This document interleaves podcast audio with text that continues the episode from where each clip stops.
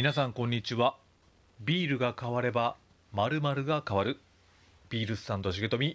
マスター重富豊です。今日は6月20日日曜日です。緊急事態宣言が本日解除になります。広島県まああの重富がいるのは広島市なんですが県知事の要請で明日から、えー時短営業に入ります。ビールスタンド重富金山町はあの残念ながらあの7月11日まで引き続き休業お休みをしますが広島駅新幹線口1階駅駅ッチにありますビールスタンド重富駅へは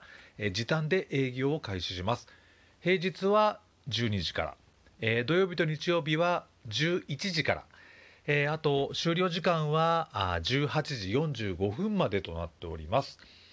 まあ、あのせっかくなので、えー平日の夕方もしくはあ土日の昼間、えー、重富はビールを継ぎに行こうかなというふうに思っております。えーこの辺りもね重富がいつどこで継いでいるかっていうのはねちょっとカレンダーでも作ろうかなと思っておりますので、えーそちらをご参照ください。さて、えー今重富は目の前に本の山 本の山が積んであります、えーなぜ本の山ができているのかというお話を今日はしていきたいと思います。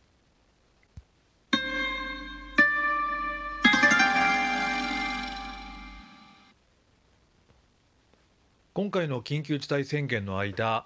何かやろう、まあ、何か動こうという、まあ、あの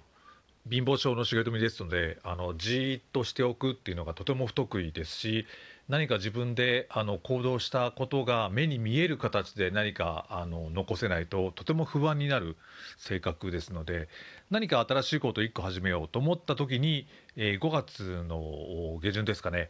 えークラブハウス。クラブハウスあの日本に上陸した時とても興味があったんですけど重富の携帯、えースマホが Android でして、えー iOS ではないので、えー真っ先に飛びつくことができなかったというちょっと辛い経験があるんですが。なんと Android 版のクラブハウスがダウンロードできるというニュースをキャッチしまして、えーまあ、一応ですね乗り遅れた感は否めませんけど一応ダウンロードをしました。でダウンロードしたのはいいんですけど確かあの誰かから招待をいただかないと使えない設定のはずなんですけどなんとダウンロードした瞬間使えるんですね。でよく調べると東京の老舗ビアホール、えーニュー東京さんの野々村店長がなぜか私を招待してくれていまして、えーその日から使えることになりました、えー野々村君ありがとうございます。えーニュー東京さんもね多分明日からあの時短で営業開始されると思いますので、えー美味しいビールをぜひ飲みに行かれてみてください。そんなこんなで、えークラブハウスをダウンロードしまして、えールームっていうんですか、えーその部屋を、まあ、ちょっと聞こうかなと思って、え少しあのある部屋に入ってみました、えその部屋のオーナーというかなんていうなんていうんでしたっけ、え主催者。クラブハウス的には何て言うんでしたっけ、えーその方のプロフィールにあの日本一高い麹を売る男って書いて甘甘酒を売る男って書いてあった、まあ、麹というと、まあ、日本酒、まあ、お酒の関係ですので、まあ、ちょっとこう話を聞いていたらですね、まあ、オミ君っていうんですけど、まあ、オミ君が、えー今度オンラインサロンを始めます、えーでその説明会等々は、えーインスタグラムのフォローをしておいてください。お知らせを流しますみたいなことをねえー喋ってらっしゃったので、えー早速インスタグラムでオミ君をフォローしました。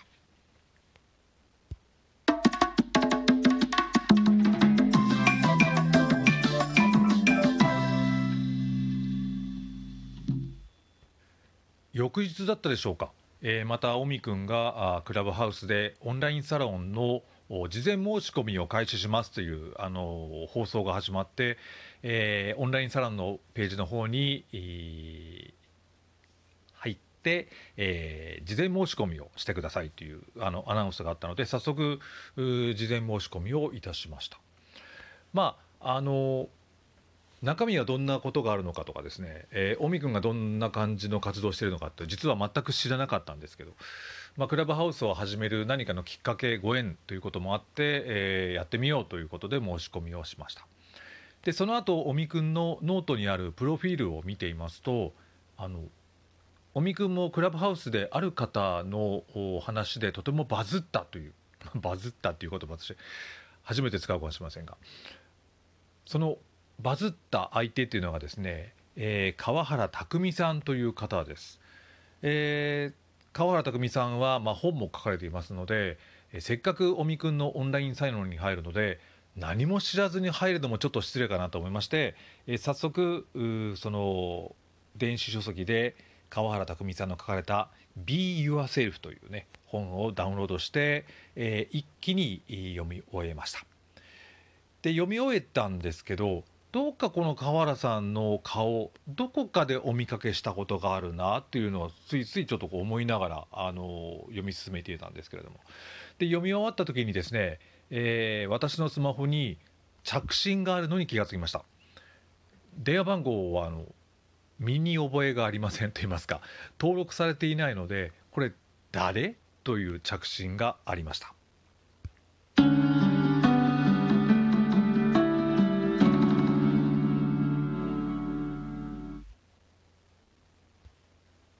重富のスマホの番号は、まあ、あちこちにあの掲載されていますので、まあ、いろんなところから電話がかかってくるんですけども。大体電話番号であのセールスとかですね勧誘っていうのは分かるんですけど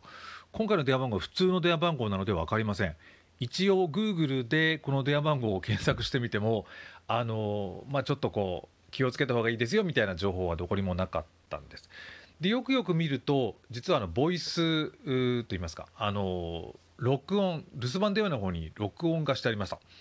えー声を聞くととても低いトーンで、えーオンラインサロンのおみです」というメッセージが入っていまして、えーこの度はオンラインサロンに申し込みありがとうございました。よかったら折り返し電話ください。というあの伝言が入っていましたので、えー早速電話に折り返したんですが話中です。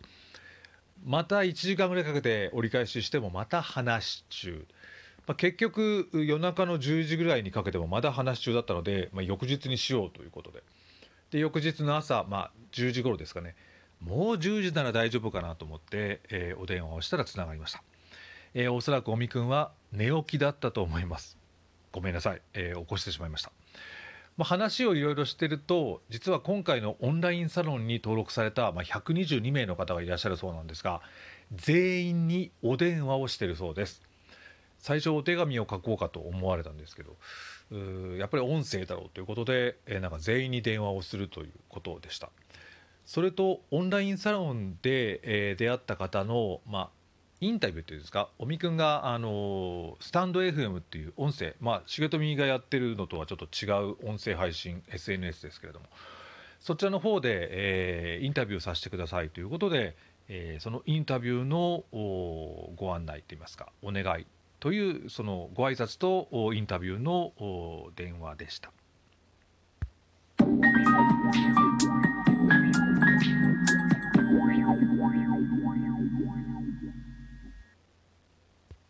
その尾身くんのインタビューっていうのは、えースタンド FM の方で公開になってます。検索でカタカナで「おみ」えー「おみ」と打つと多分出てくると思いますのでよかったら聞いてみてください。でそんなこんなでですね尾身くんがバズった原因の川原さん、えー、匠さん。どうしてもこの川原さんの顔がですねあの浮かんでくるので、えーまさかと思ってですね、えー、重富のフェイスブックで、えー川原匠と検索をしてみたらですねなんと友達にいるんですよ川原さんが。それも10年前に友達になっています。で調べると川原さんと重富のメッセージのやり取りがありました。でそのメッセージの内容を読むとなんと重富が10年前にえ東日本大震災、えーこの時に広島から鯉のぼりを届けて、えーそして、えー東北のお酒を持って帰ってきたという、あのーちょっと東大震災の東日本大震災の、まあ、活動の報告会に、えー川原さんなんと来ていただいてたみたいで、えーその時のメッセージのやり取りでした。で不思議なことにこの10年前のお鯉のぼりを持っていった石巻でのあの重富の行動をなんとこの6月の5日と19日に、えー石巻ラジオさんの方でインタビューを受けて実は放送されています。えーなんということでしょうということです。えー10年前の重富の鯉のぼりその時にあった川原さんと今回クラブハウスで出会った青年のオンラインサロンをの中で、えー10年越しにこの川原拓実さんと再び、えー出会うことになりました。